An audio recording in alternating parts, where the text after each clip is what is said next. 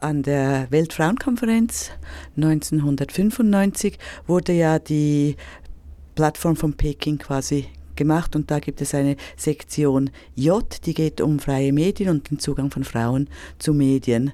Und seither macht das Global Monitoring Project eine Untersuchung alle fünf Jahre weltweit, also es sind etwa 140 Länder, die sich dem angeschlossen hat, indem sie an einem Stichtag, der per Zufall gewählt wird, alle Nachrichten auswerten. Also es ist auf Zeitungen, das ist, ist im Fernsehen, im Radio und seit 2015 auch Online-Nachrichten, sei es Twitter oder andere Nachrichten.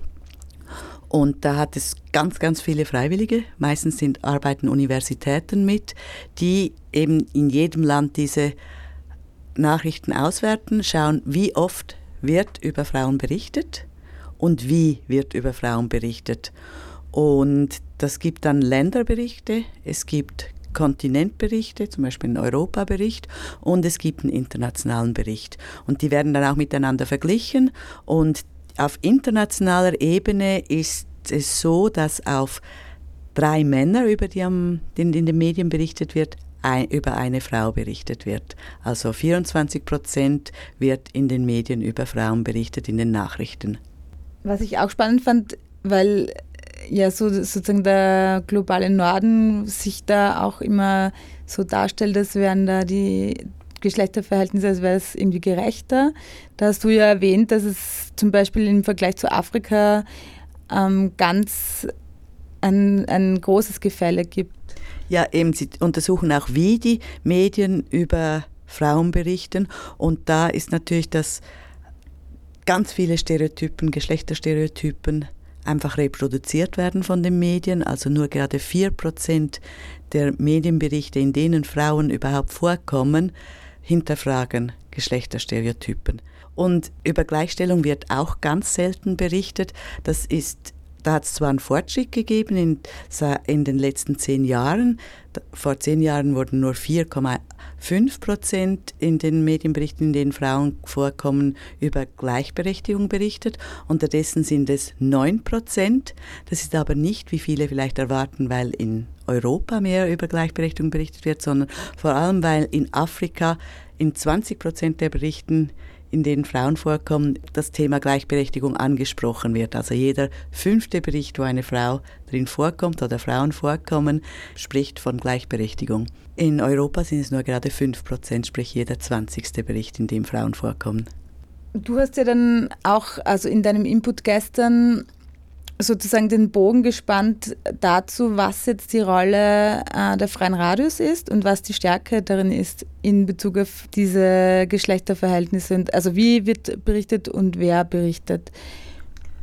Also gestern habe ich irgendwie so eher einen Spagat aus dem Bogen geschlagen, weil ich habe dort auch auf die Machtverhältnisse zwischen den Journalistinnen oder Journalisten, äh, den Medienschaffenden, die und den Leuten, über die sie berichtet, gesprochen. Also dass wir als Medienschaffende eine Macht haben, zu entscheiden, über wen wir berichten, wie wir darüber berichten, wann wir darüber berichten, über wen wir nicht berichten oder was wir auslassen in unseren Stories und dass die Leute, über die wir berichten, die wir quasi strippen am Radio zum Beispiel, gar nichts über uns erfahren. Wir sagen meist sehr wenig, auch die Hörerinnen erfahren sehr wenig über uns und haben auch die Leute, über die wir berichten, haben eigentlich praktisch keinen Einfluss darüber, wie wir über sie berichten oder äh, wann wir über sie berichten.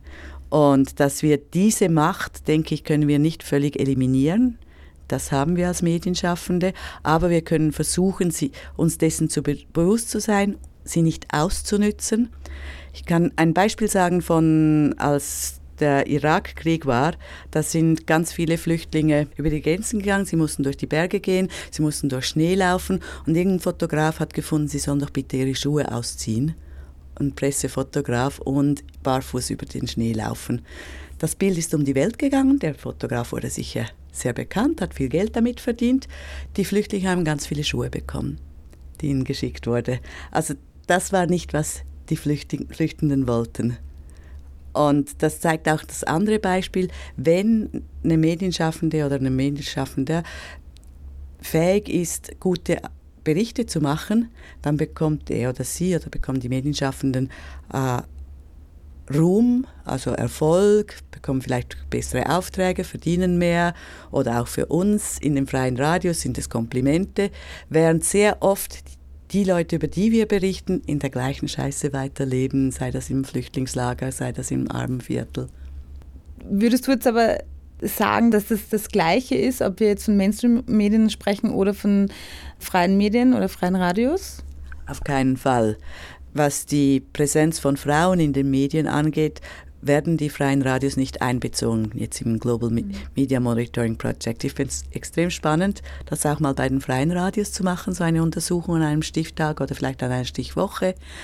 Ähm, und natürlich haben wir in den freien Radios viel, viel mehr Möglichkeit, viel, viel mehr Spielraum und können unsere Macht auch teilen mit den Dargestellten. Einerseits, indem wir sie wirklich fragen, was, worüber sie berichten möchten, was ihnen wichtig ist, ihre Ideen, Utopien, Meinungen wirklich einfließen lassen in unsere Sendung.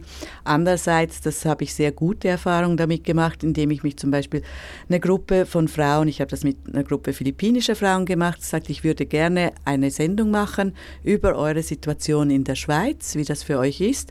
Aber ich würde euch eigentlich gerne die ganze Stunde zur Verfügung stellen. Ich kann euch technisch unterstützen. Wir können auch den Sendeablauf zusammen diskutieren und so weiter. Und sie haben eine super Sendung gemacht. Sie haben nämlich dies so dargestellt in Form von Briefen, die sie an ihre Schwester zu Hause schickt und haben quasi die Briefe am Radio vorgelesen und so haben die Hörerinnen und Hörer eine ganz andere Perspektive bekommen auf das Leben dieser philippinischen Frauen hier in der Schweiz. Ich hätte niemals so eine Sendung produzieren können. Ja, danke.